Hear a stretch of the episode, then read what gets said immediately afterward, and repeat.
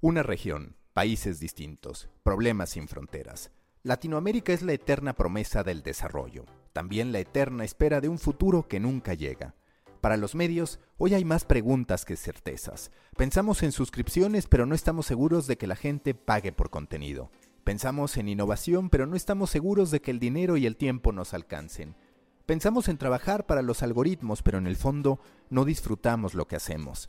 Pensamos que llegamos a millones, pero muchos de los que nos dan like ni siquiera recuerdan nuestra existencia. The Coffee Meeting, voces con pasión latinoamericana, voces enamoradas de las historias, voces con desafíos regionales. Yo soy Mauricio Cabrera y este es The Coffee Meeting con Jorge de los Santos desde Estados Unidos, Hernando Paniagua desde Colombia y conmigo desde México. The Coffee Meeting es un podcast de Story Baker por Mauricio Cabrera. Comenzamos.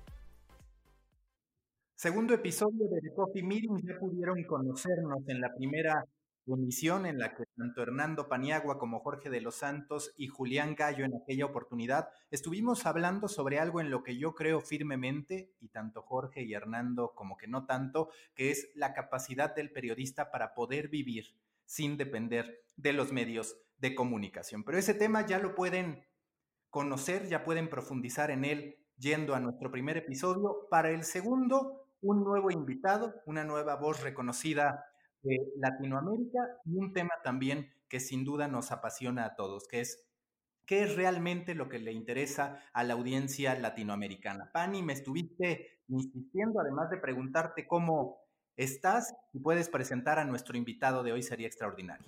Tenemos, eh, Maca y Jorge, un invitadazo. Tenemos un invitadazo porque de Nicolás hay muchas cosas que se pueden decir. Nicolás eh, eh, es, es, un tipo de medios, es un tipo de la familia, su familia viene de los medios, eh, es uno de los dueños y de los directivos del universo de Guayaquil, uno de los más, si no el más grande diario de Ecuador.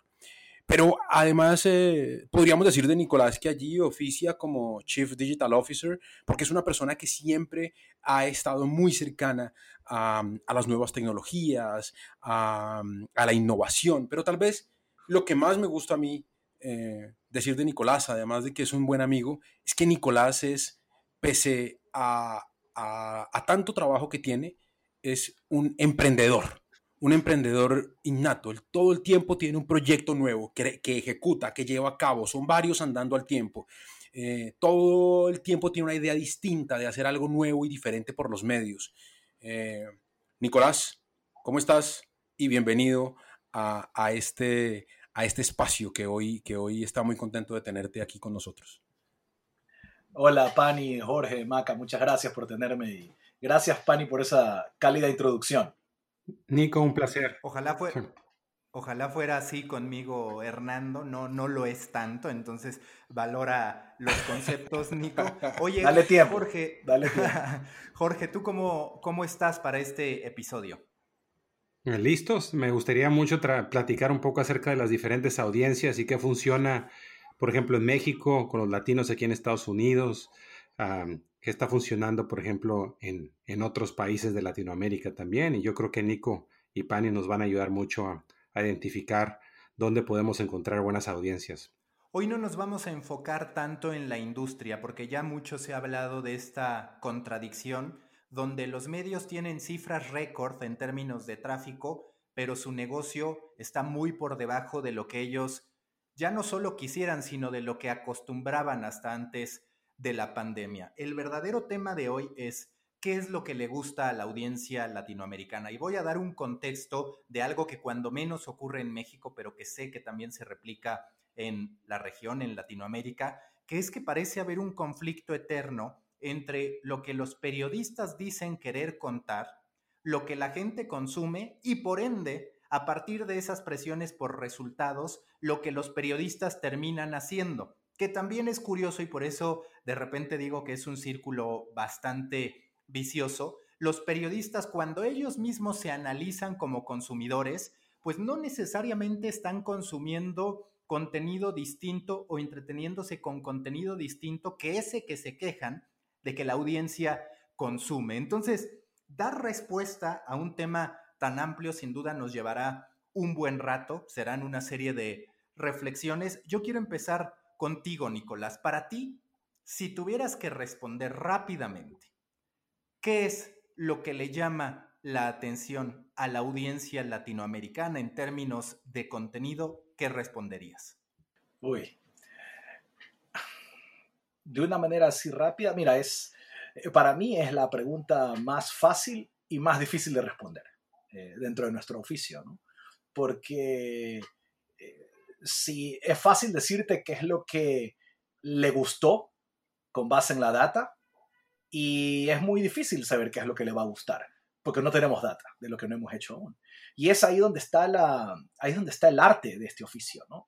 Es, eh, es por don, cómo esa agenda eh, periodística, esa agenda de contenidos que tiene cada una de nuestras empresas, cada una de nuestras redacciones, em, observa, se retroalimenta de lo, que, de lo que se consume, de lo que no se consume, de lo que se está hablando y, permite, eh, eh, permite que ese, ese feedback ¿no?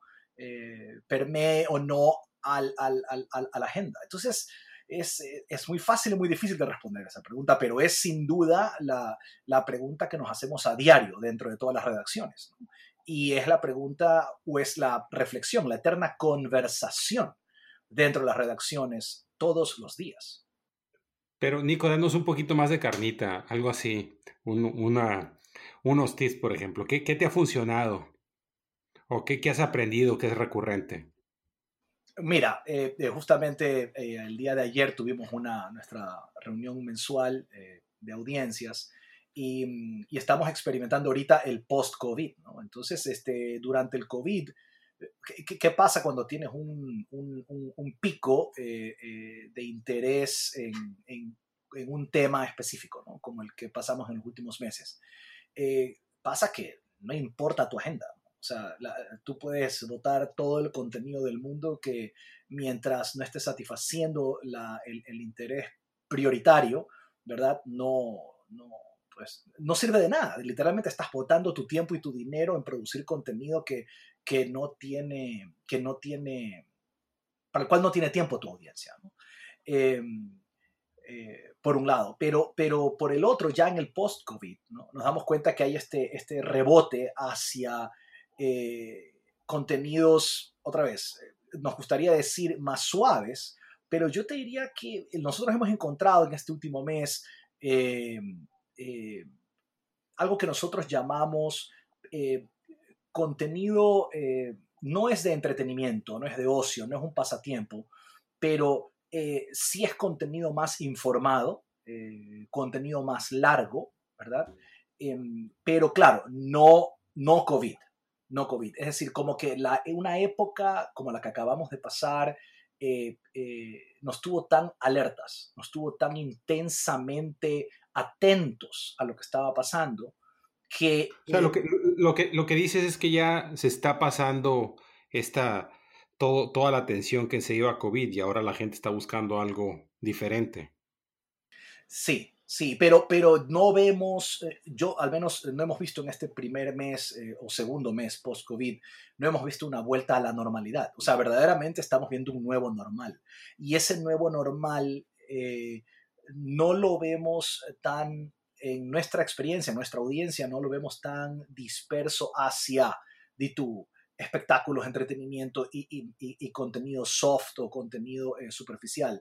Eh, más bien lo vemos yendo hacia contenidos, uh, ¿cuál es la palabra? No? Más de, como de estilos de vida, mucha más eh, calidad de vida, ¿no? De la gente buscando wellness. Yo creo que como es, un, es, un, resultado natural de lo que acabamos de pasar. La gente buscando bienestar. Y ese bienestar no necesariamente es contenidos light. Pero ¿sabes qué pasa, Nico? Que, que lo hablábamos en, en alguna conversación informal que tuvimos previa a esta, y es eso depende mucho de la marca de la que eres dueño, porque, porque la intención de consumo en una situación como la que estamos viviendo hoy cambia, cambia totalmente. ¿Por qué les digo esto? A ver, yo, yo manejo una marca que, es muy joven, una marca de, noticias que es muy joven, tiene seis años. Es una marca que no está en el, en el top of mind de la audiencia, pues porque competimos con marcas que llevan 100 años. Eh, ¿Cuántos años tiene el universo, Nicolás? 100 años el próximo año. Imagínate, y, esa es la competencia de los diarios eh, en, los países de Latinoamérica. Entonces, eh, lo que hacemos nosotros y un poco el éxito de la marca mía de Pulso eh, con Z es que nosotros nos basamos en la, en la teoría de que la gente no busca información, no se levanta a buscar noticias. lo que hacemos nosotros es ir a meternos en su vida, en su día a día, la gente se la pasa en redes sociales, se la pasa en su teléfono, navegando, intentando perder el tiempo. Y lo que hacemos nosotros es ir a buscarlos, a decirles, vengan, vengan, eh, el tiempo que están gastando en Candy Crush o en Tinder o con sus amigos, gástenlo aquí y les cuento una historia que le puede interesar. Bajo ese modelo de consumo em, funcionan una clase de temáticas, ¿cierto? Pero el modelo de consumo con la situación que tenemos hoy del COVID es distinto. El usuario sí tiene la intención de buscar información sobre un tema particular. El usuario sí se levanta en las mañanas decididamente a buscar X o Y información, en este caso relacionada con el COVID. Y cuando eso pasa, el usuario va a las marcas tradicionales, ya no va a las plataformas de distribución, le hace Facebook, le hace Google, le hace WhatsApp o lo que sea que busque usualmente. Va a, a las marcas tradicionales. Y el universo, por ejemplo, es una marca tradicional. Entonces, lo que buscan hoy en esta situación allí es distinto a lo que se busca en otra época de la vida. Pani, y esto es pasa porque porque la gente está buscando irse a la fuente directa que tiene más credibilidad en vez de irse a una red social que no sabes qué es lo que vas a ver ahí, ¿no? Tú quieres ver algo oficial, ¿no? Algo real, algo, algo que tenga ya esa historia de credibilidad de, de años, ¿no? No algo que vistes posteado en Facebook, ¿no? Sobre todo cuando pasa hoy. pasa hoy, Jorge, y no sé si vaya a seguir pasando en tres meses, si esto se acaba en tres meses, ¿no? De pronto volveremos al consumo habitual, que es me levanto, me pongo en el teléfono y, y lo que me dé el teléfono, ¿no? Yo algo que les quiero preguntar es, el periodismo humano o periodismo de soluciones, que es hasta cierto punto lo que mencionaba Nicolás, es decir, es una búsqueda de contenido de estilo de vida, pero no tanto de este estilo de vida un poquito más capitalista o un poco más frívolo, que es cómo me debo vestir o a qué restaurantes debo ir, sino más cuestiones de salud, más cuestiones de cómo vivir bien y demás. Parece que a últimas fechas estamos viviendo el boom de este periodismo humano o periodismo de soluciones, que como tú lo dices, Pani, no se trata tanto de la información como de darle soluciones específicas o respuestas muy particulares a la gente que durante el coronavirus más que nunca estuvo cuestionándose cualquier cantidad de cosas, desde términos de salud hasta términos económicos, cuánto debía ahorrar o si era un buen momento para emprender y demás. Yo, por ejemplo, grabando un podcast con Iván Carrillo, que es un periodista mexicano especializado en ciencia, pues la verdad es que cuando lo escuchaba me quedaba reflexionando en cómo un contenido a fondo que te explicara, por ejemplo, por qué la obesidad es incluso peor que el coronavirus, porque, digamos, incrementa la posibilidad de que termines muriendo por coronavirus, además de las muchas otras complicaciones que trae para tu salud, pues es un tema de salud pública que el periodismo puede consignar. Pero lo que yo les quiero preguntar es, ¿ustedes perciben que este periodismo de soluciones o periodismo humano, como le llama Chani Guyot en el episodio, el primero que grabé de The Coffee Americano, se sostendrá en el tiempo o vamos a seguir pensando que este tipo de periodismo termina siendo más para nichos particulares y para ciertos sectores adultos, digamos, con otro tipo de expectativa distinto a lo que se suele consumir en digital? Yo creo que, yo creo que depende. Otra vez, eh, y, yo quisiera, eh, quisiera intentar eh, invitarlos a, a ver cómo el argumento de Pani coexiste con el mío, porque yo creo que Pani está hablando de un contexto, del contexto personal, individual de las, de las audiencias, es decir, de la, de la, de la, digamos, de la vida cotidiana de las audiencias y de cómo la información que ellos consumen, sea contenidos eh, de noticias o de entretenimiento o de lo que fuese, cómo esos contenidos llenan esa, vida cotidiana. Pero yo estoy hablando de un contexto macro en el que todos vivimos. Entonces, eh, y es en ese contexto macro en el que todos los micros se definen. Entonces, yo creo que es ese contexto macro cambia todo el tiempo. Entonces, encontramos al contexto macro evolucionando de una manera tan rápida que hoy, por eso es que eh, yo le tengo, yo le tengo yo le tengo eh, mucho temor y escepticismo a las personas que hablan de tendencias, ¿verdad? Porque las tendencias solo reflejan el pasado, en realidad no, no las puedes proyectar al futuro. Puedes hacer una proyección hipotética, pero eso no te dice en realidad nada, porque como no sabemos lo que va a pasar, y nos ha comprobado este año en el que estamos viviendo recién siete meses, todo lo que ha pasado, que en realidad el contexto macro, ¿verdad? Cambia y cuando cambia el contexto macro, esos micros se redefinen. Entonces, yo lo que quiero, lo que, lo que yo quiero eh, eh, eh, comunicar es, es, mira, este periodismo humano este periodismo de soluciones, ¿verdad? Depende, depende del contexto en el que estamos viviendo. Y hoy en día se vuelve mucho más relevante o consumido, por llamarlo de una manera, ¿verdad? Por el momento, por el contexto macro en el que vivimos. Pero, pero cuando todo vuelva a una normalidad nueva o antigua o la que fuese, ¿verdad? Ese, ese, ese, periodismo agarra su cauce, eh, continúa su consumo y, y, la gente volverá al nuevo normal. La gente cuando no necesita ¿verdad? consumir información específica dentro de un momento de incertidumbre, porque lo que hemos vivido es un momento de incertidumbre y en los momentos de incertidumbre es cuando las marcas legacy son las que triunfan, ¿verdad? Porque es cuando todo el mundo quiere aferrarse a lo que más conoce y a lo que, en lo que más confía.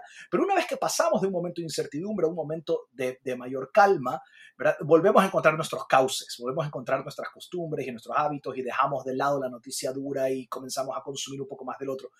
Pero, pero yo ya no sé si vamos a, otra vez, todos hablamos de un nuevo normal y es obvio que las cosas no volverán a ser como antes.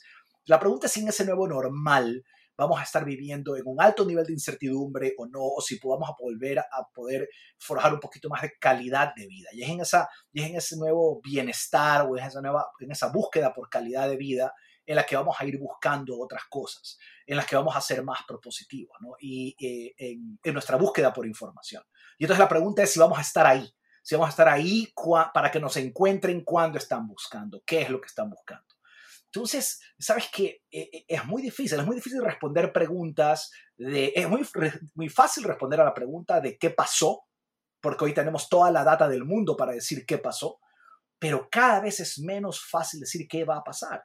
Entonces, por eso es que hoy en día las agendas de los medios, sea de un medio legacy como el universo o de un medio eh, nativo digital como Pulso, son cada vez más fluidas y están verdaderamente forjándose casi que día a día, porque día a día tenemos que ir viendo qué está pasando y qué está consumiendo. Y es por eso, creo yo, que el periodismo o eh, el periodismo de, por llamarlo de una manera de calidad, yo lo quiero llamar el periodismo de autor, ¿verdad? Ese periodismo que tiene agenda, ¿verdad? En el que decimos, mira, nuestro propósito es este, nosotros servimos a nuestra audiencia de esta forma, mi audiencia es esta, yo identifico mi audiencia, sé lo que le quiero dar, tengo una, tengo una misión para con esa audiencia, porque quiero que prospere, siga adelante, salga, eh, eh, tome mejores decisiones.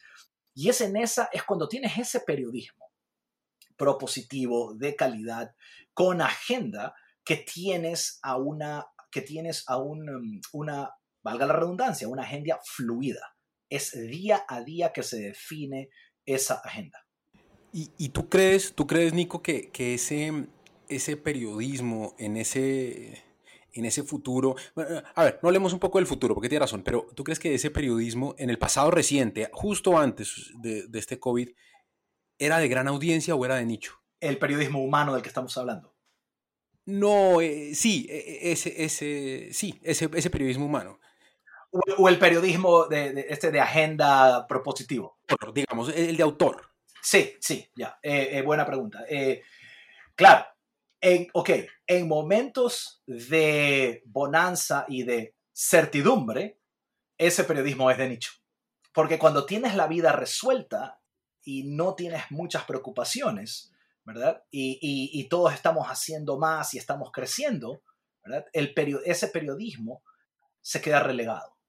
Y si me permiten, sin querer descarrilar la conversación, pero con mucho conocimiento de causa, eso es lo que le pasó al periodismo de autor durante los gobiernos del socialismo del siglo XXI en nuestra América Latina, que tuvieron la suerte de gobernar las bonanzas económicas más grandes del siglo, ¿verdad? Porque a ninguna, a la Argentina no le había entrado tanta plata, al Ecuador no le había entrado tanta plata en su historia, como cuando nos gobernaron estos sátrapas. Y cuando estos tipos gobernaban, al, al país le iba tan bien económicamente que el periodismo de autor, el periodismo independiente, el periodismo que se daba de golpes contra estos sátrapas, ¿verdad? Era un periodismo de nicho, Pani. Era un periodismo de nicho. Porque la gente, cuando no tienes preocupaciones, Pani, ¿ya? No te tienes que informar. claro. No todo va bien. No te tienes que informar, exacto. Es que solo un poco, eso es un poco lo que hablábamos en el episodio pasado y es que ese es un periodismo valioso, ese es un periodismo necesario, ¿cierto? Pero, pero, pero se, se vuelve de nicho y al volverse de nicho, las posibilidades de que sea rentable se reducen. Y parte de lo que buscamos es que el periodismo exista y para que exista necesitamos que sea rentable. No sé si me entiendes la, preocupación que pero tengo estoy en desacuerdo contigo. Estoy totalmente en desacuerdo contigo. Yo creo que el periodismo de nicho, cuando más valioso, es cuando más rentable puede ser. Cuando estamos hablando por la vía de una suscripción, por ejemplo. ¿no? Eh, porque la vía, la vía de, la, de, la, rentabilidad por la publicidad digital sigue siendo eh, eh, difícil, complicada hoy en día, porque tienes que tener mucha escala. ¿no? Entonces, este, si quieres ser un, un si quieres hacer periodismo de nicho, contenido de nicho, y quieres quieres valer mucho para pocos, esos pocos deberían estar dispuestos a pagarte por ello y entonces ahí tienes un negocio interesante. Eh, pero claro, eso ya, ya estamos entrando en un modelo de negocio. Pero, pero creo que es importante mencionarlo porque sí, porque yo creo en eso, pan. Yo sí creo que, eh, que, que, el periodismo, eh, es decir, mira tú, ¿no? Yo, y, y, esto lo demuestran, digamos, economías como la americana, donde cuando nadie se había imaginado o todo el mundo decía es imposible monetizar contenido de deportes por la vía de una suscripción. Nadie lo creía posible. Hasta que nace este website en Estados Unidos que habla de deportes y es periodismo de autor, de deportes, pero periodismo de autor, y cobran una suscripción y están cerca del medio millón de suscriptores o el millón de suscriptores ya, no, no lo sé. ¿Y, y alcanza? ¿Es rentable? Sí, son rentables del mes 6.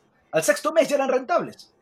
Nicolás, ah, sí, Nico, yo, yo estoy en desacuerdo porque eh, eh, eso, esos, esos casos son excepcionales. Hay dos o tres de deportes, hay dos o tres de, alimentación, de alimentos, hay dos o tres, por ejemplo, de noticias generales como el New York Times, como el Washington Post, pero la, la, gran mayoría, o sea, siempre hay uno o que otro fuerte, ¿no? En algún nicho, pero no es que realmente va a haber masa crítica, ¿no? O sea, a lo mejor tú encuentras tu nicho, pero dentro de ese nicho ah, no va a haber espacio para todos. Pero también ahí me parece, Jorge, que los medios latinoamericanos ni siquiera lo hemos intentado en la gran mayoría de los casos y estamos asumiendo que la gente no va a pagar por contenido. Yo tiendo a estar más de acuerdo con Nicolás en este caso, partiendo también de un elemento que me parece que a veces se nos olvida, que es, pues habitualmente los diarios, salvo los gratuitos, que nunca fueron los más importantes, cuando menos en las últimas décadas de los distintos países, han sido siempre de nicho, digo. Pueden tener un alcance nacional, pero había un filtro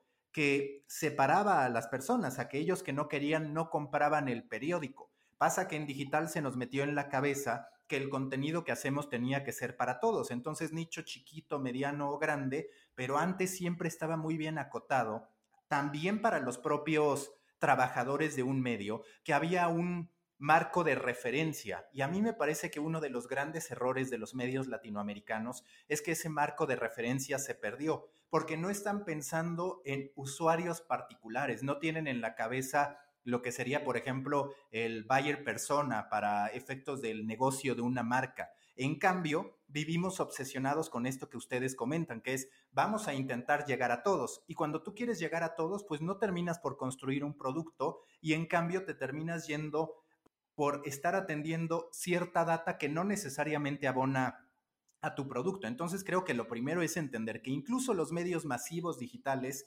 pues son o deberían tener un nicho bastante claro para poderse mover y entregarles valor a ellos. Totalmente. Eh, yo, yo, yo, estoy de acuerdo contigo, Maca, pero, pero el problema que yo veo aquí es que sí puedes trabajar en nicho. De hecho, nosotros, nuestra empresa, la neta es nicho 100% y trabajamos 100% con influencers. Y, pero no hay mucho espacio para otras empresas. y es lo que, mi punto aquí es que cuando te metes a un nicho, usualmente hay uno o dos o máximo tres ganadores. Y los, para los demás va a ser muy difícil competir. Sí, el tema es llegar primero, ¿no? También. Eh, es ver cómo haces para llegar primero. Sí, pero sabes que otra vez estamos hablando de modelo de negocio, ¿no? Y, puede que sí, puede que al momento lo que vemos es que eh, espacio para quienes cobran eh, hay para pocos, ¿verdad? yo, yo me atrevo a, a decir que, otra vez, tratando de proyectar hacia el futuro las tendencias que tenemos hasta el día de hoy, yo te diría que es una cuestión de de que el modelo de negocio encuentre una plataforma, encuentre una herramienta. Este, eh, entonces, tiene que existir para que, para que la suscripción sea un modelo de negocio masificable, ¿cierto? Para más de uno o dos por mercado o más de uno o dos por, por, segmento, tiene que haber una, una herramienta tecnológica, seguramente, que facilite, ¿verdad? Que haga conveniente esta, esta suscripción en masa, ¿verdad? Porque hoy en día suscribirse a más de un servicio es complicado, porque tienes que ir a cada servicio, en cada servicio darte de alta, con credenciales, con medio de pago. Entonces, claro, ya al tercer, cuarto servicio que estás suscrito, ya estás cansado de estar poniendo tus credenciales y de poner tu tarjeta por todos lados. Pero pero todo depende de si, hay, una, hay una tecnología que lo facilite, en mi opinión. Y ahora, y eso es hablando de la suscripción como un medio, como un modelo de negocio para sostener un medio de comunicación. Pero yo creo que no es el único, no es el único camino. Yo lo que creo es que el que, el que está, el, el, el, modelo de negocio que está entre, entredicho, la, el, el, camino de monetización que está entredicho es el de la publicidad digital. Es decir, necesitas vaya, el, único que todos sabemos que está haciendo plata con la publicidad digital es Infobae, porque tiene una, una audiencia de tal escala ¿verdad? Que la plata le, entra a chorros. Pero todos los demás no hacemos suficiente dinero por publicidad. Entonces, em, yo creo que hay otros, otras, medios, otras, otras, medios, otros medios de monetización. Por ejemplo, hay medios de segmentos y de segmentos grandes que monetizan por la vía de eventos, ¿verdad? Eventos en vivo. Em, bueno, hoy en día los eventos en vivo están complicados, pero, eh, pero hay, hay medios de comunicación que viven, que toda la caja que hacen viene por la vía de eventos en vivo, por ejemplo. Eh, y luego eh, tienes otros que hacen affiliate marketing, ¿verdad? Y luego tienes otros, otros que están pegados ahí para generar otro tipo de negocio. Entonces, es, es en realidad, otra vez, insisto, ¿no? Eh, ahora, ¿qué pasa con, con, con, gente veterana en el, en, el, en el mundo de los medios de comunicación como los que estamos aquí en, este, en esta conversación, ¿verdad? Es que tendemos a ver tantos medios porque los conocemos a casi todos, que decimos, pero es que no puede ser posible que todos los que estamos vayamos a sobrevivir. Y a esa pregunta es a la que yo me atrevo a decir que yo no creo que todos vayamos a sobrevivir. Yo sí creo que va a haber una decantación brutal que ya la está viendo, pero no podemos ver aún los resultados de la pandemia. Pero en el segundo semestre de este año, ¿ya? vamos a ver el fin de muchísimos medios. Y... ¿Quiénes se van a salvar ahí? Los que aguanten la crisis, esos son los que se salvan, los que tengan caja para aguantar esto, O, quiénes. Bueno, tienes que tener caja o propia o prestada, ¿verdad? Tienes que tener caja, pero claro, para tener caja y especialmente la prestada, ¿verdad? Cuando tienes que recurrir a deuda, tienes que tener visión, porque nadie le va a poner plata hoy en día a un medio que no tiene visión. O sea, si un medio sale a pedir caja para votar gente o sale, o sale a pedir eh, plata para eh, eh, simplemente para sobrevivir y pagar cuentas, la gente te va a decir, no te presto plata, dime dónde está tu plan, dime cómo vas a sobrevivir, cómo vas a ser tú uno de los que llegue al otro lado del río. Si no tienes visión y no tienes un plan, ¿verdad? Nadie te va a prestar un centavo. Ahora, si tú tienes un plan y tienes visión y tienes todo lo que se necesita para llegar al otro lado del río, cualquier banquero va a venir a decirte, mira, aquí está la plata, vamos. Me explico.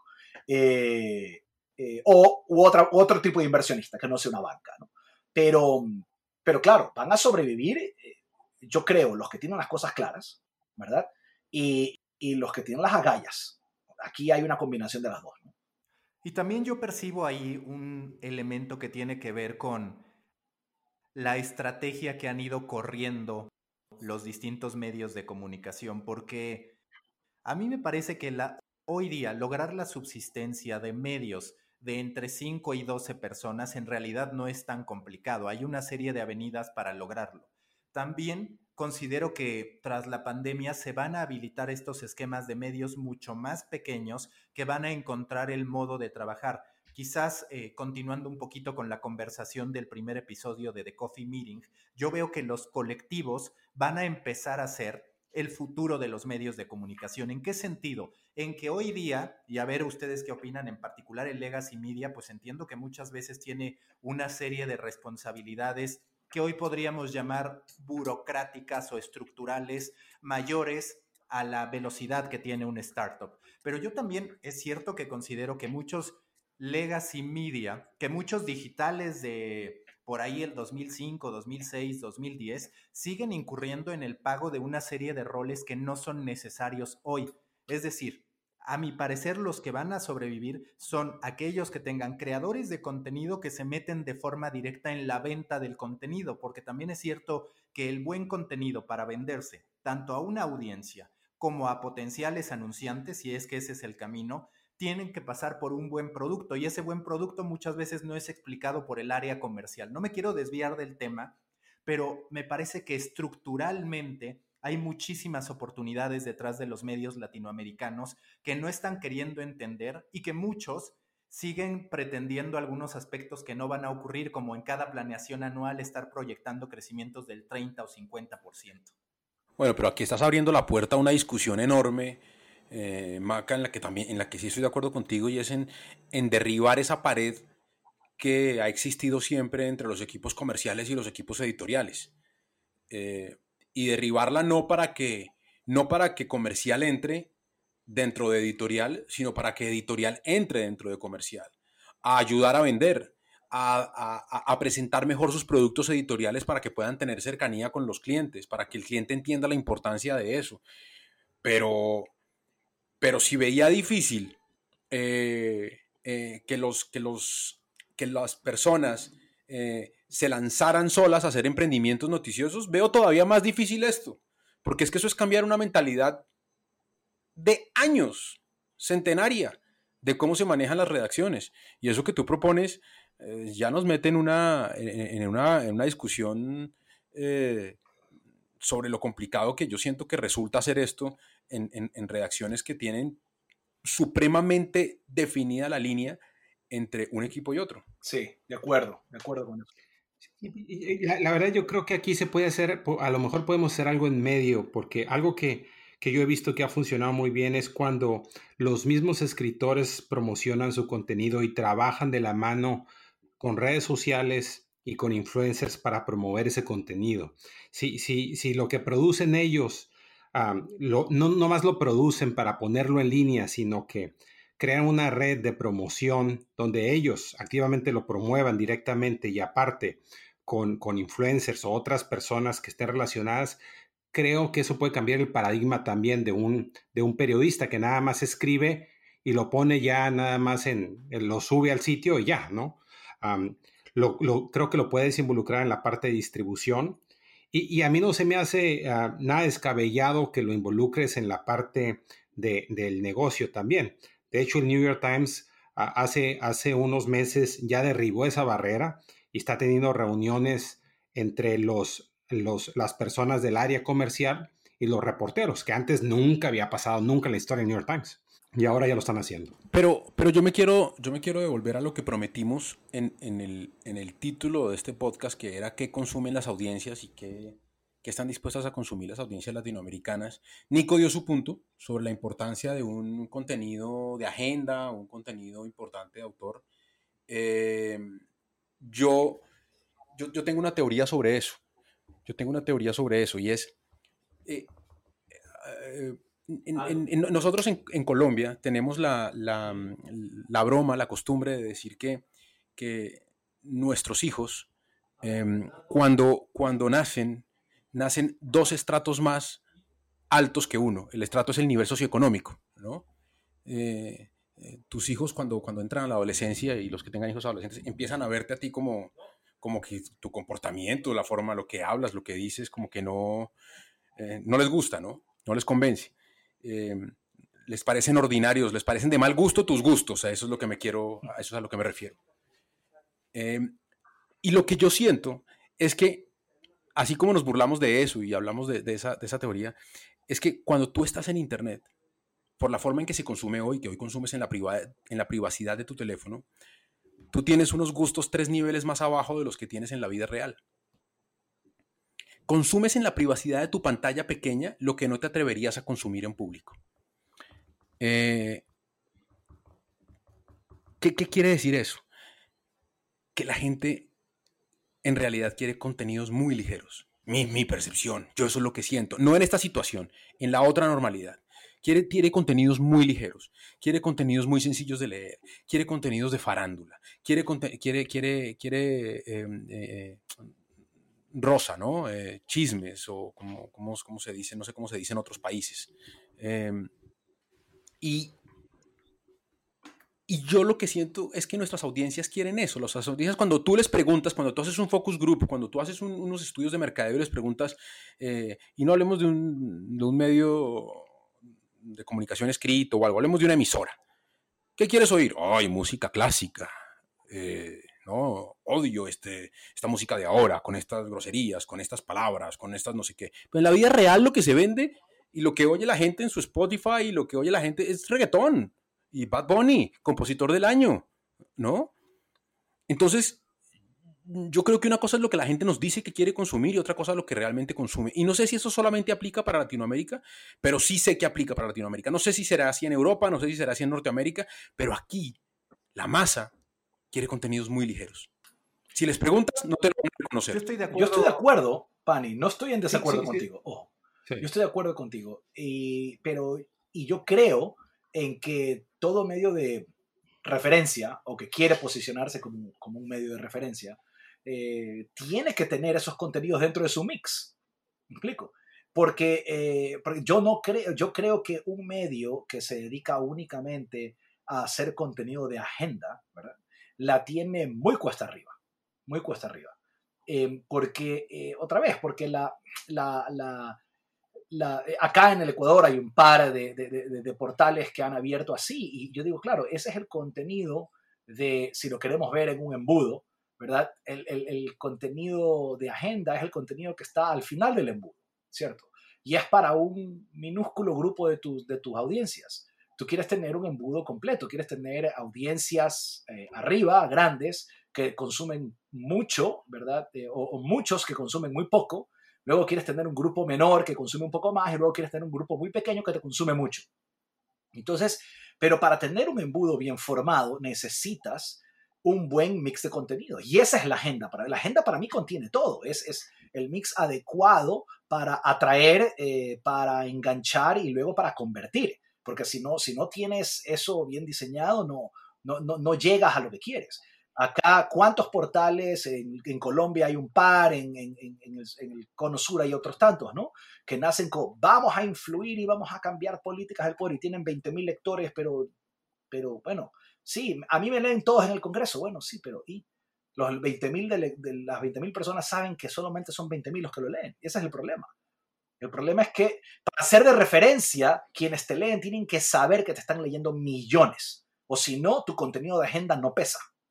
A ese respecto, Nico, ¿tú cómo haces para pensar en esta gran audiencia y que no se pierda el contenido de calidad o el contenido de agenda, porque por ejemplo, y otra vez vamos al caso de deportes, es bastante habitual que tú te encuentres con medios deportivos en los que el contenido de calidad parece más un lavado de conciencia que una apuesta estratégica o llena de convicción. Es decir, llegan a la gran audiencia con los memes y ocasionalmente te presentan algún contenido de investigación. Y ellos dicen, pues es que queremos audiencias de todo tipo. Pero lo cierto es que a ojos de los que consumen esa nota de calidad, ese periodismo de calidad, es solamente un trabajo por, digamos, limpiar la imagen de, la marca, más que por una verdadera convicción o un compromiso con el periodismo, porque colapsa eso con la nota de la novia súper guapa de un futbolista. Entonces hay continuas contradicciones cuando intentan establecer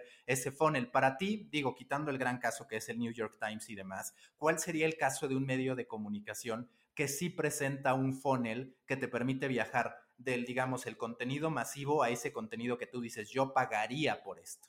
Uy, a ver, déjame, déjame pensar en ese, en ese, en ese medio eh, mientras, te, mientras te respondo otra parte. Eh, eh, mira, sí, el tema este de, pero ahí es cuando, el tema que te mencionabas brevemente, ¿no? Y decías, claro, cuando la agenda es, ¿cuál es la palabra? Inconsistente, incongruente. ¿no? Y en realidad es cuando no tienes agenda, cuando finalmente tienes un grupo de personas pensando en diferentes cosas, ¿no? Pero claro, cuando tienes una sola agenda, y, volvemos, a la agenda no es únicamente la noticia dura, la agenda es el mix completo, ¿verdad? La estrategia completa. Em, y cuando, cuando tienes, cuando eres consistente, sabes que eh, cuál es tu, cuál es tu oferta de valor, cuál es tu, cuál es tu ángulo.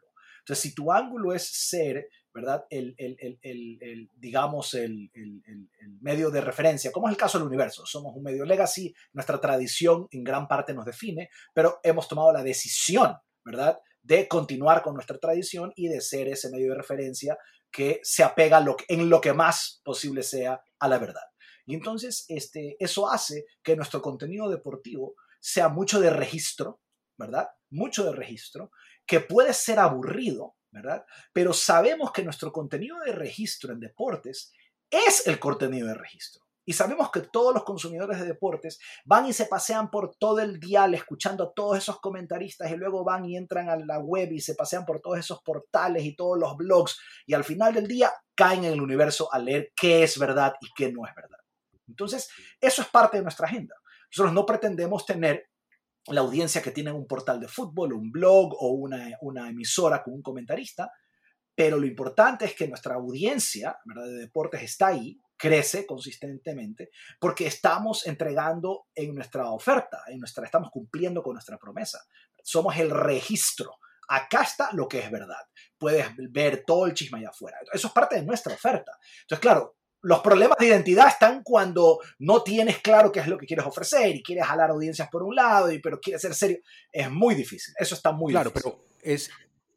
Claro, pero, pero, pero en el caso tuyo, Nico, lo que pasa es que eh, tienes la facilidad de que esa sea tu apuesta, porque pues tienes 100 años, la gente te va a ir a buscar, tienes casi que definido y como tú hay pocos, o sea, son pocos los medios que le dan al usuario la, la credibilidad que les puedes dar tú, ¿no? Entonces, eh, eh, esto, digamos, es, el camino lógico, aunque no se vea tan obvio, para un medio con la trayectoria eh, del tuyo. Pero eh, poniéndonos en, el lugar de ese montón de medios nacientes que hay hoy, ellos sí que la tienen difícil. ¿Sabes qué? Ellos sí que la tienen pues, para arriba, ¿no? ¿no? a ver, no, es fácil, ¿eh? no es fácil desarrollar una audiencia, especialmente queriendo ser, otra vez, teniendo estos, estos, estos valores, digamos, este, eh, eh, eh, ah, ¿cuál es la palabra? Tradicionales, legacy, es muy difícil. Pero ¿sabes qué? En mi país hay un medio que lo está logrando. Yo te diría que lo está logrando. Ah, todavía habrá que ver, pero en, en mi país se fundó un medio nativo digital hace, yo creo que no tiene ni un año al aire, que se llama Primicias y está en Quito. Y Primicias es un medio nativo digital eh, que nace y se nutre en gran parte por periodistas. Hay un mix, hay una buena redacción hay un mix de periodistas con experiencia que han salido de otros medios de, de prensa escrita y, periodisistas jóvenes, ¿no? periodistas digitales. ¿no? Y Primicias está top 5 entre los medios de comunicación en, en digital. ¿Me explico? Y está ahí, está junto, está detrás del universo, está detrás del comercio y de Teleamazonas y de Coavisa, que son las dos televisoras grandes y ya rebasó en audiencia a todos los demás medios escritos del país. Entonces, lo que yo te digo es, a ver, lo hicieron con plata, lo hicieron con visión, lo hicieron con, todos los ingredientes que tú necesitas, pero fácil no ha sido para ellos, ¿verdad? Eh, han, han, han, tenido algunas estrategias, algunas tácticas, unas les han funcionado, otras no, para adquirir audiencias, pero ahí están, están, eh, cerraron junio, yo no sé si con 1.6 millones de visitas, eh, que para mi país no es despreciable cuando tienes a una televisora que llegó a 1.4 millones de visitas en, en, el mismo mes. Una televisora que tiene 40 años al aire, ¿no? Entonces, este, eh, eh, cuando viene un website y en menos de un año ya te llega a 1.6, tú dices, carajo, estos tipos están haciendo algo bien. Y yo creo que están haciendo eso, están, están logrando, o al menos están demostrando que con, una, con un equipo, con un equipo, eh, eh, eh, un equipo híbrido, ¿no? donde tienes, donde tienes figuras ya formadas, figuras que traen la experiencia y traen la edad y traen esos valores, pero claro, no puedes tener a 45 personas de ese, de ese perfil, solamente puedes pagar a 5 y tienes que traer, y tienes que traer 20 de los otros, de los jóvenes, de la gente que te trae todos los skills y la, y la visión y, la, y el lenguaje para comunicar y para enganchar, y, tienes, que, y tienes que trabajar en eso. Yo creo que eh, en mi opinión, Primicias lo está logrando y es una, es una demostración de que así se puede. Y lo mismo no lo han podido hacer otros, otros periodistas que han tratado de hacer lo mismo, otros otros, otros blogs que han tratado de hacer periodismo eh, eh, en, otras, en otras vertientes más, más modernas y más liberales, ¿no? Hay blogs dedicados al periodismo de género y, dedicados al periodismo de, de ultraliberal, que todos son conceptos que están de moda y podrías decir, wow, ese es el contenido que le interesa a los millennials. Sí, pero pero no tienen un mix. Primicias tiene el mix. Primicias tiene el registro, tiene las primicias y luego tiene y luego va y registra deportes y registra espectáculos y, está entendiendo. Y al principio yo temía que no era una estructura, una estrategia adecuada, les lo sincero. Cuando yo veía lo que Primicias hacía en el inicio, yo decía, yo creo que estos manes están empezando muy abiertos, están empezando muy horizontales. Yo hubiese empezado mucho más vertical. Pero fíjate tú, no, ellos, ellos vieron sin duda que necesitabas el funnel, de lo que estamos necesitas un mix. Necesitas unos contenidos que atraen, otros que enganchan y otros que convierten. Y yo creo que lo están haciendo bien. En, en, México, bueno, en México, Estados Unidos salió un Latinos. Yo creo que no sé si conocen el ejemplo también. O sea, recientemente uh, Mark los conoce muy bien. O sea, ellos realmente están haciendo un esfuerzo digital. Aquí mi pregunta para, para ti, Nico, es, eh, la audiencia, por ejemplo, de, ese medio de comunicación, ¿cuál es? O sea, ¿a, qué audiencia le están tirando? ¿Son millennials o están diversificados? No, yo te diría que ellos le están tirando a los millennials, em, pero el contenido que ellos hacen es de tan buena calidad y es tan interesante que, que, que, los que no somos millennials nos interesamos. ¿Me explico? Eh, entonces, por ejemplo, eh, otra vez, ellos están agarrando esta parte de su agenda son estos temas que mencioné, de los que hay blogs enteros dedicados únicamente, o, no únicamente, pero están primordialmente dedicados al periodismo de género y al, y al tú, a la, a la despenalización, desregularización del cannabis, a todos estos temas, a todos estos temas en los que estamos metidos hoy en día y la nueva generación está muy pendiente, a la ecología, ¿no? Todos estos temas importantes que hay blogs que dedican ellos exclusivamente yo creo que Primicias ha logrado, ¿verdad?, tomar esos temas, meterlos dentro de su agenda, dentro de su mix, sin dejar de hacer el registro, sin dejar de hacer la política, la economía, el deporte. Y entonces yo creo que han logrado eso, han logrado eh, eh, eh, hacerlo muy interesante. Y como no, y en mi opinión, al no ser el periodismo de género,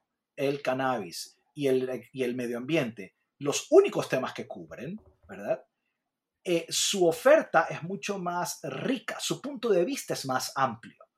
a mí me, lo que me pasa con estos otros blogs que están únicamente en esos temas es que tienden a radicalizarse ¿no?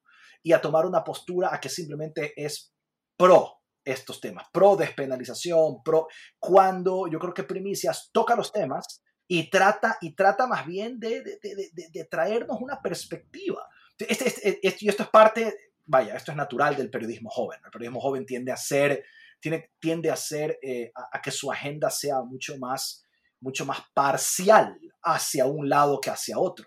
Entonces, cuando dices yo hago periodismo de género, es ser pro GLBT. Bueno, está, está bien ser pro GLBT, pero es por qué. ¿Es pro, eres únicamente pro y eres anti todo lo demás? ¿O eres coexistencia en, en, en armonía? O sea, ¿qué, qué, qué mismo eres? ¿no? Y lo que pasa es eso, es eh, muchas veces estos, estos, estos periodistas especializados, este periodismo especializado, se vuelven militante. Y ahí es cuando yo creo que no logras desarrollar una audiencia. A ver, tienes una audiencia militante, pero en eso terminas. Ya puedes convocar una marcha de 5.000 personas mañana, pero that's it, ahí están todos tus lectores. Entonces, eh, eh, y no les puedes cobrar una suscripción. Entonces, pensando en, otra vez, en el modelo de negocios, por un lado, en tu agenda por el otro, vuelvo al punto en que yo creo que sí puedes si puedes tener una agenda propia, puedes tocar temas nuevos, puedes, puedes llegarle a una audiencia nueva, pero, pero, pero otra vez, haciéndolo eh, con, una, con, una, con un estilo, con un ángulo,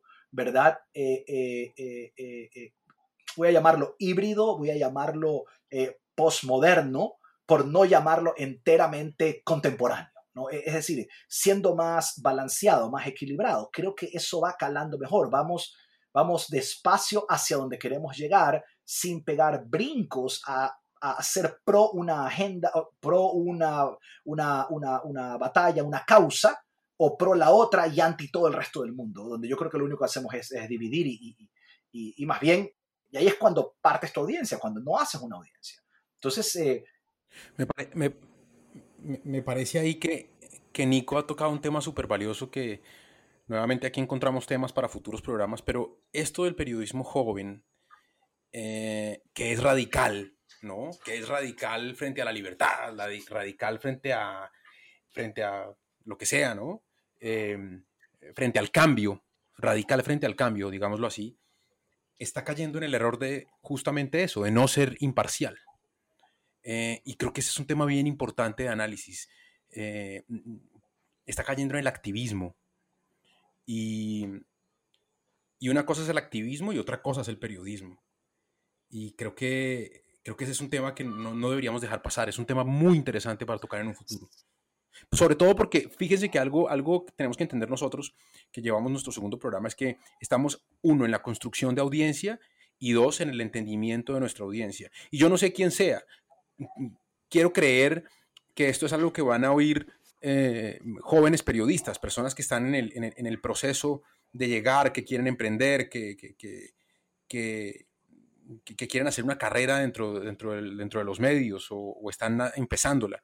Y en ese sentido, abrir un espacio para ese debate me parece muy interesante y muy valioso para ellos. Y que en este caso, Pani, yo también, a ver, abonando uno, sí me parece que nos hemos convertido en personajes que nos vamos a los extremos porque mucho alimentados por las redes sociales, porque las redes sociales lo que hicieron es terminar con el discurso neutro. El discurso neutro es un matiz y los matices no funcionan en redes sociales. Entonces, sí es un gran punto que se tiene que atacar. Por ejemplo, hace rato Jorge hablaba del caso Latinus. Les voy a dar un contexto muy rápido. Latinus es un proyecto de inversionistas que no se han dado a conocer. Se rumora que es de un político ligado, digamos, a la oposición de Andrés Manuel López Obrador y tiene como principal figura un periodista muy reconocido en México que recién salió de Televisa, que es Carlos Loret de Mola. Se ha convertido en el medio que quirúrgicamente da golpes. Cada jueves, hoy, en unos cuantos minutos terminará publicando su nuevo episodio y seguro será trending topic. Así se ha ido cada semana generando un trending topic. No miente necesariamente en la información. De hecho, nada se ha constatado que sea mentira. Pero es cierto que todos los contenidos, todos los episodios en lo particular de este programa que se llama Loret en YouTube son contra el gobierno de López Obrador, exhibiendo al gobierno de López Obrador. Es decir, se trata claramente de una intención de exhibir al presidente, sea con información real o falsa, ese es el discurso y esa es la narrativa y sin duda es algo que debemos analizar. Ahora yo dos puntos. Uno, me parece que podemos concluir que se necesitan hacer menos pero mejores contenidos, que desde el primer episodio lo mencionábamos, es decir, tú no puedes tener una agenda ni una congruencia narrativa si haces 300 contenidos al día, pues solo por citar una cifra. Y la segunda que es muy importante, porque a mí me parece que es el gran problema. ¿Cuántos de los periodistas hoy empleados en medios de comunicación tienen claro qué es lo que busca cualitativamente su medio de comunicación, en particular en lo digital? Porque yo me encuentro con gente que habla de cómo le va a terminar yendo en Facebook o en visitas, pero, pero no difícilmente los veo analizando en términos cualitativos qué es lo que van a hacer. Y un punto adicional.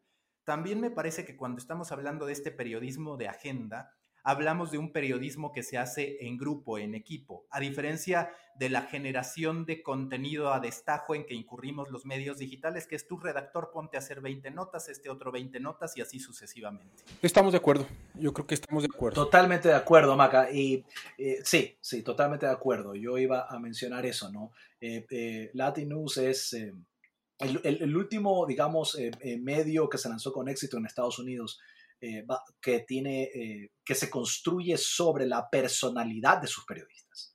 se llama Axios, ¿no? y estos ex Washington Post que fundaron político y luego de una década en político se salieron de político y montaron Axios, dijeron, mira, acá nosotros vamos a desarrollar un medio de comunicación de personalidades. Y entonces ellos comenzaron, ellos llevan allá gente pues que son los mejores en su, en su rama y sobre la audiencia de cada uno de ellos construyeron un nuevo medio.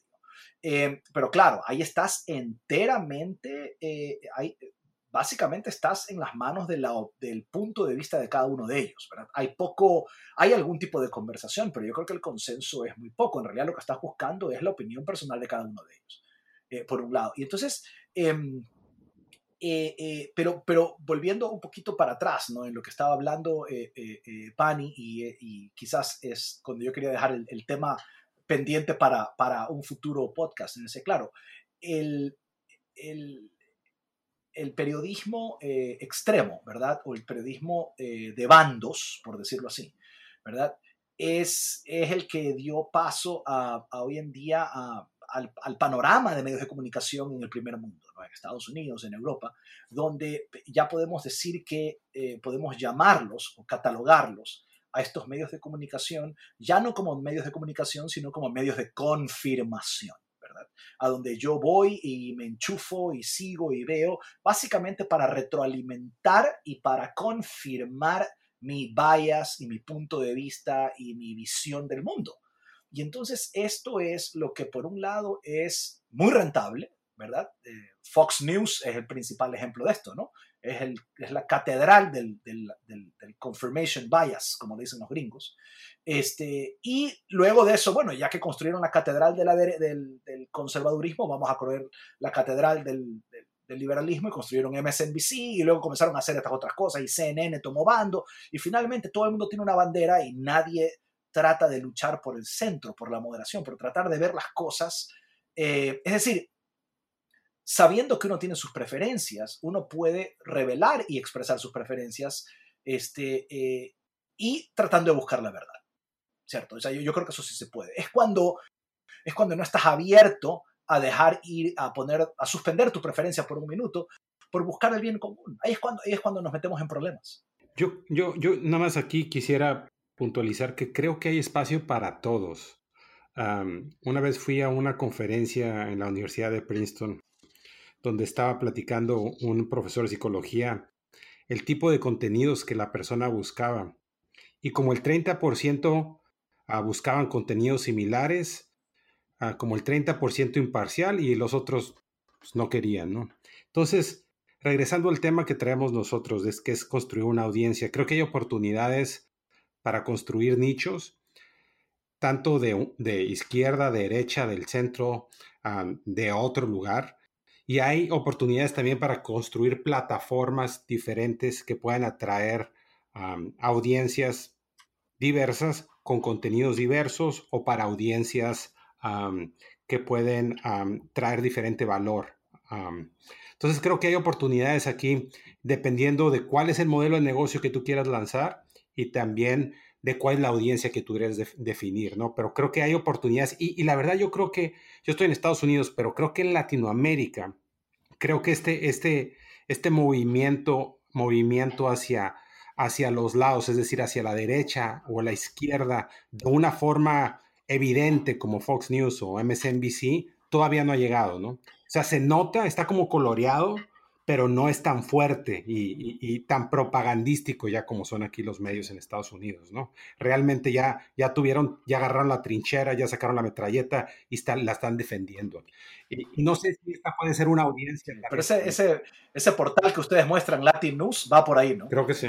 Pani, ¿tú qué opinas? Me interesa retomar este punto que, que mencioné sobre qué tan consciente es el periodista de lo que en términos narrativos está buscando su medio de comunicación. Y empezamos por la narrativa, pero a mí me parece que hay una ignorancia muchas veces del negocio, muchas veces del valor de una nota periodística. Tú en el primer episodio hablabas de eso, de cómo el periodista no solo no había querido ser parte del negocio, sino que ignora el negocio. Y a mi parecer, pues es que toda esta plática que hemos tenido respecto a la agenda y demás, se termina rompiendo si no tienes cada una de tus piezas enfocadas y con una claridad absoluta de qué es lo que buscas. Y también hacer responsables, por supuesto, a las organizaciones de que no transmiten la importancia de las métricas cualitativas. Cuando tú entras a una batalla que es 100% numérica, hablando de masas, sin digamos estas métricas que te hablan de lealtad,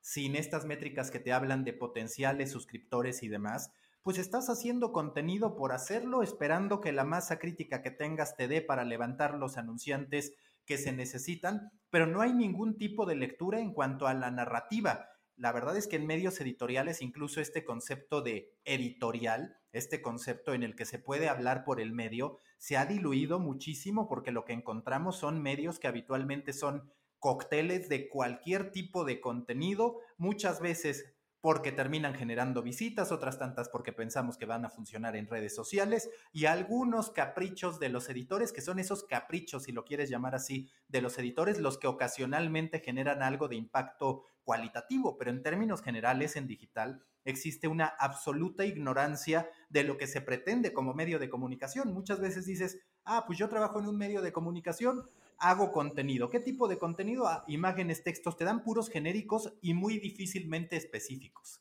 Maca, esto, esto tiene un, origen noble eh, y, un origen correcto, y es eh, centrar al periodista, o así lo veo yo, ¿no? En, en, en la idea de que su prioridad es el rigor, ¿no?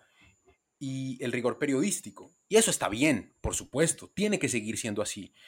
Lo que pasa es que no puede ser su única obligación, no puede ser solo rigor, porque cuando le dijimos al periodista, usted solamente, usted encárguese de decir la verdad, nada más que la verdad, y pare ahí, nos olvidamos de otra serie de elementos que necesitamos que el periodista aprenda. El periodista tiene que decir la verdad y solamente la verdad, y tiene que ser riguroso y ético en su información, sí, pero no acaba ahí su responsabilidad. Hoy, con la data que hay, eh, hay la responsabilidad de la que hablábamos, de entender las métricas para saber qué consume, para saber si su contenido ético, riguroso, eh, certero, fue consumido o no.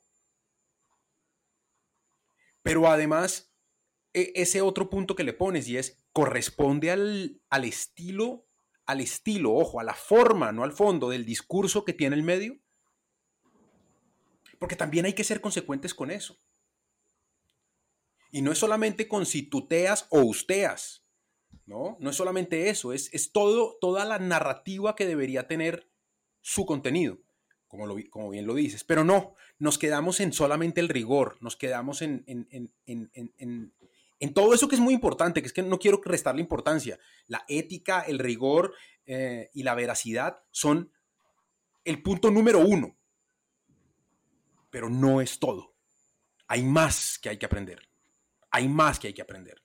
Sí, hacer que sus contenidos fluyan y sean acordes a la forma que tiene el medio en cuanto a narrativa. Y tres, tan importante como lo anterior, entender si la audiencia lo recibió de buena o mala manera. Y no me refiero a si estuvo de acuerdo o no. Me refiero a si lo leyó, a si llegó al final, a si estaba bien contado, a si lo replicó, a si lo, compartió, a si volvió después porque le pareció insuficientemente interesante. Ahí nos hemos olvidado. Y hemos aislado al periodista de esas obligaciones porque creemos que meterlo en esas obligaciones es desviarlo de su, de su primera intención, que es la veracidad, el rigor y la ética. Y resulta que no. Resulta que deberíamos estar en capacidad de hacer veracidad, rigor y ética y más y más que eso. Pero esa es una eh, necesidad que tiene que partir de la directriz de los de arriba y la disposición de los de abajo. Sin ambas cosas, no se va a lograr. Oye, Nico, te quiero hacer una pregunta.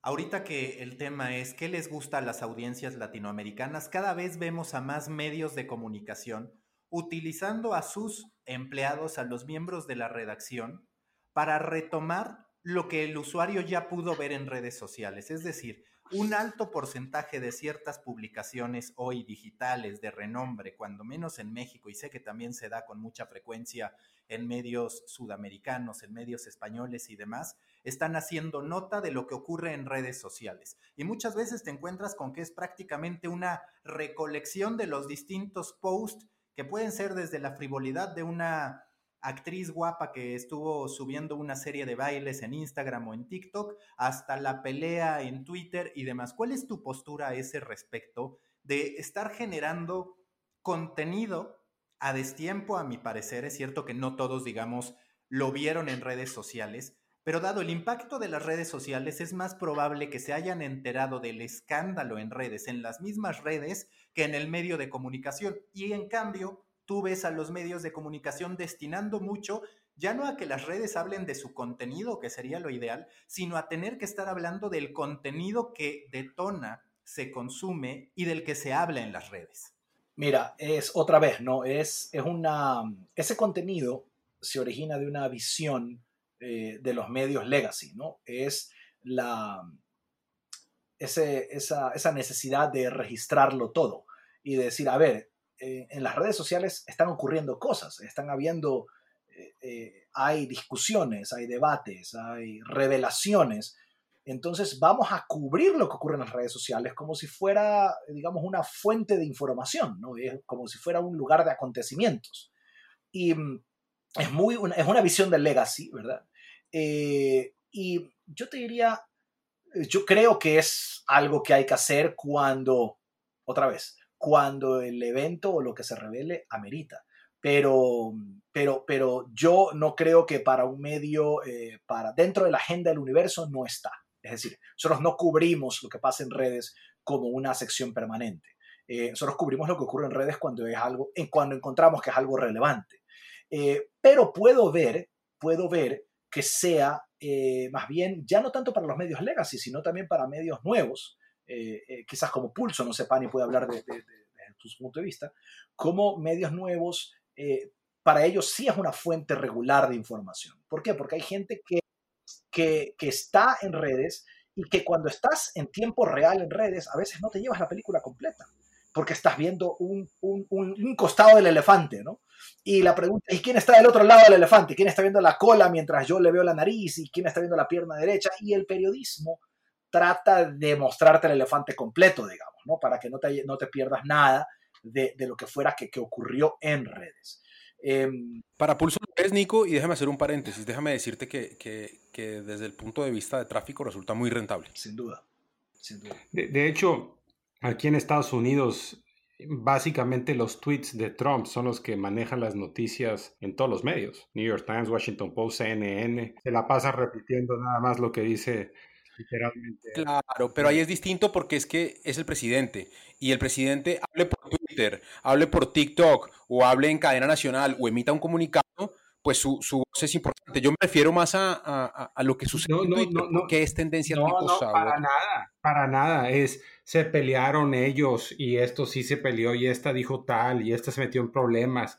Y le, aquí es una cobertura total de, red, de, de las redes. Y también lo, yo lo veo mucho en México también uh, cuando leo los medios de comunicación que están repitiendo el contenido de redes, pero como dice Maca, muy a destiempo, ¿no?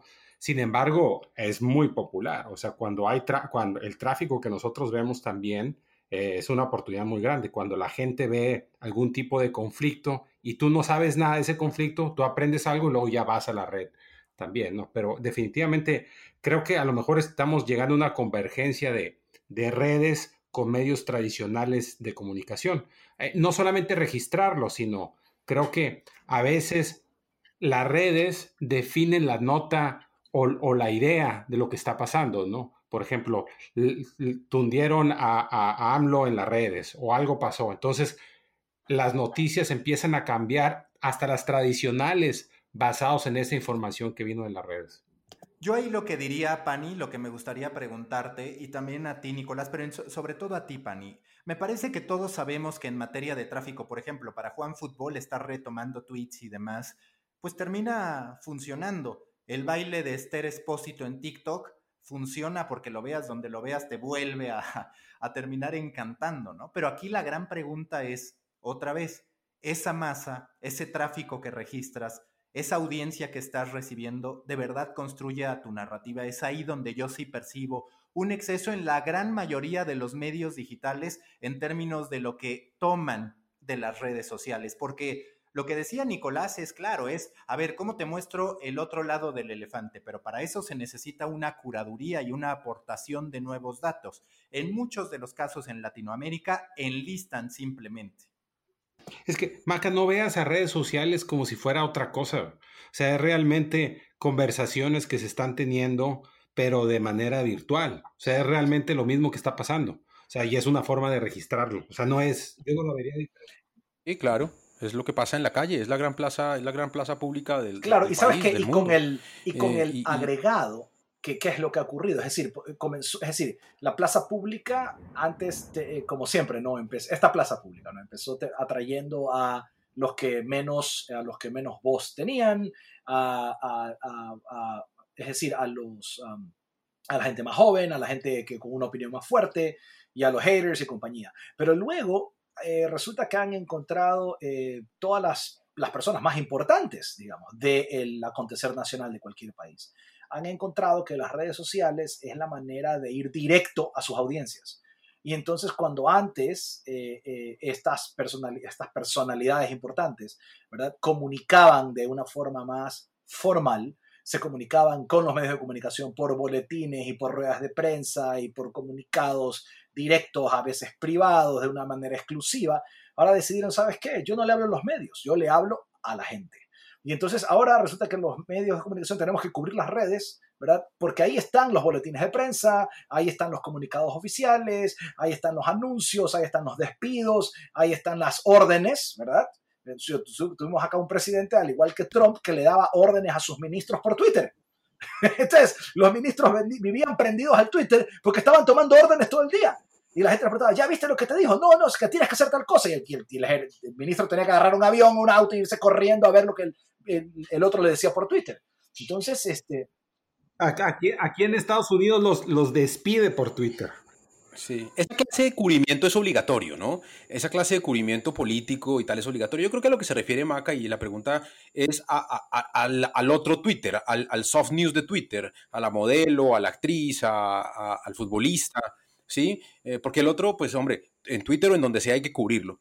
Y, lo que le iba a decir a Maca es que así como, así como todos los medios de comunicación cabemos, eh, y esa fue una de las, eh, conclusiones que sacamos, todos los, todos los estilos cabemos y acá lo que toca es aguantar la crisis para poder llegar al final a ver quiénes soportan la crisis, no porque no quepamos, sino porque es una crisis muy, muy difícil que va a filtrar un montón. Yo también creo que en un medio de comunicación como el que yo manejo, todo cabe.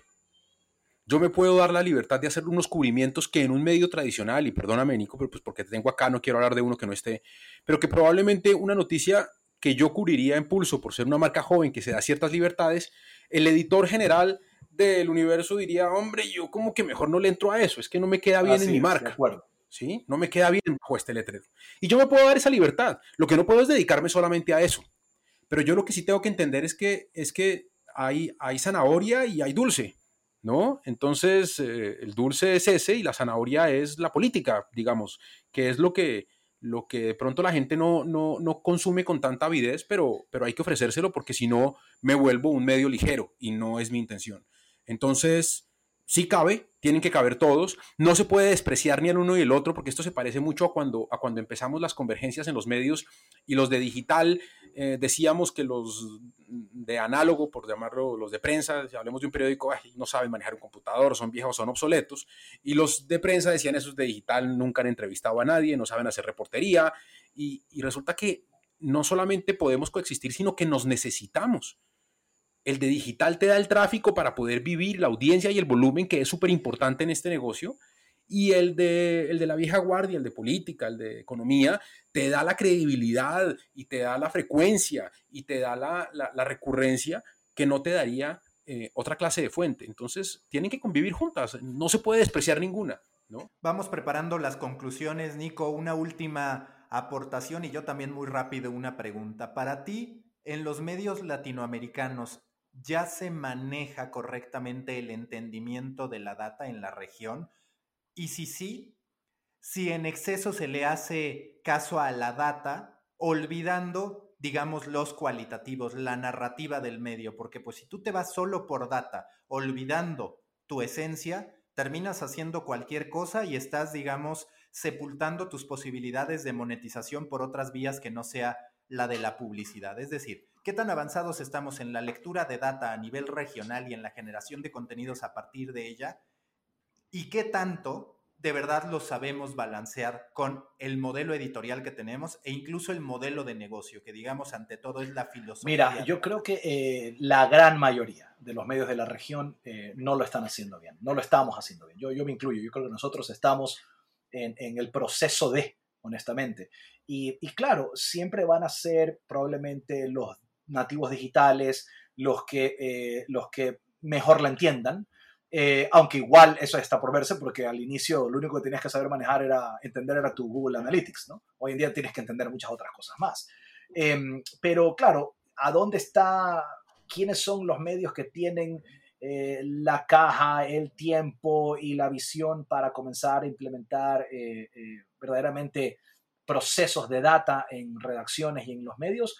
Son los grandes, eh, y, tienes que tener plata, pero tienes que tener visión. Entonces son pocos en realidad los que lo están haciendo, digamos, bien, o lo vienen haciendo bien, o lo están haciendo bien. Yo creo que la gran mayoría de los medios de la región eh, no, ni siquiera han empezado. Y, y lo que pasa con la data, y a mí me pasa, y me pasó en esta reunión que tuvimos ayer, es que, ¿sabes que Tener la data y verla es una cosa, pero entenderla y llegar al punto en que la data te hace ver, le hace ver a quienes hacen el contenido, ¿verdad? A los periodistas, les hace ver algo y les hace cambiar su forma de hacer periodismo. Ojo, no para satisfacer eh, a las masas, ¿no?